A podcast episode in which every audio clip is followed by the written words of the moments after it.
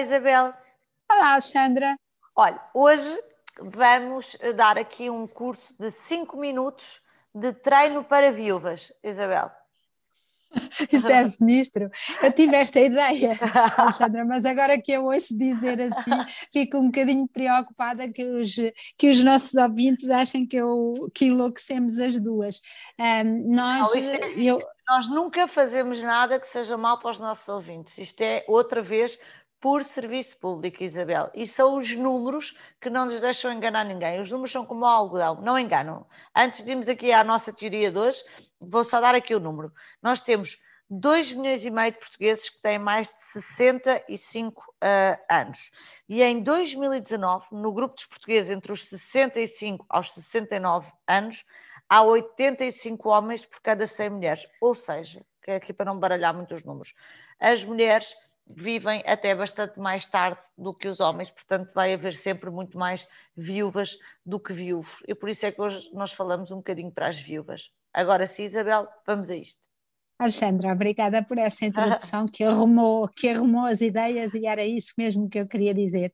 Portanto, quer a gente, obviamente, nenhum de nós uh, ambiciona uh, a viuvez, uh, é uma machadada enorme na vida de uma pessoa, é, pior do que a nossa própria morte. Eu acho, quando penso no, no perder a, a, pessoa de quem mais gosto, é isso que sinto. Mas apesar disso, nós temos mesmo que ter a coragem de pensar e de nos preparar e de nos autonomizar para podermos ter uma vida independente e, e podermos ser um, felizes apesar dessa enorme adversidade.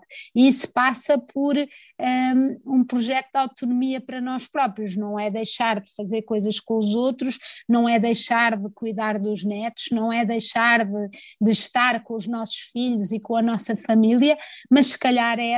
É, é colocar-nos é, também no centro da nossa própria vida. Lembrarmos do que é que nós gostamos de fazer uh, por nós, uh, cultivar interesses que sejam nossos, ler, ir ao cinema, uh, jardinagem, viajar.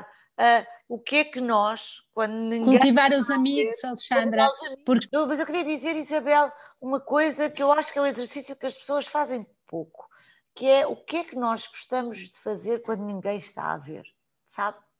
Eu sim. acho que isto é um exercício super importante. Mas claro, claro que sim, os amigos, estarmos rodeados de pessoas que não precisam de nós mais do que nós precisamos delas, que não seja numa lógica de necessidade e de prover pela, pela família e, e, e pelo próximo, ser só for the fun, só pelo divertimento, só porque é agradável e também não fazermos uma coisa que é, nós temos tendência em termos de, de família e de casal, e à medida que envelhecemos uh, mais ainda, que é um bocadinho dividir os ministérios. Uh, eu trato disto em casa e tu tratas daquilo, ou uh, o meu marido é que sabe das finanças da família, eu encarrego-me da cozinha, ou o contrário, mas criar departamentos. E depois de repente não sabemos nada sobre, sobre a outra outra parte, sobre a outra pasta.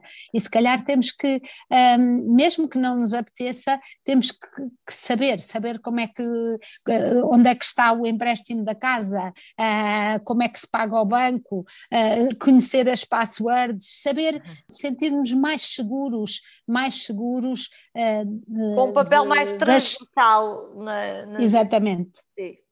Estamos de acordo, Isabel. Vamos, esperamos, esperemos que uh, as sei lá, isto começa quando, Isabel? Já que hoje estamos a ser tão tétricas. Começamos a preparar a comunidade quase aos 40. Eu acho que sim, aos 40, sim. aos 40. Acho que sim. Para, para termos tempo de gozar tudo o que falta, mas estarmos preparadas para, último, para, para os últimos anos da vida, como deve ser. Isto foi um pouco tétrico, Isabel, mas eu acho que quem nos, nos, está a ouvir pode ser que se tenha rido um bocadinho, mas sobretudo que pense um bocadinho nestas coisas que faz muito sentido.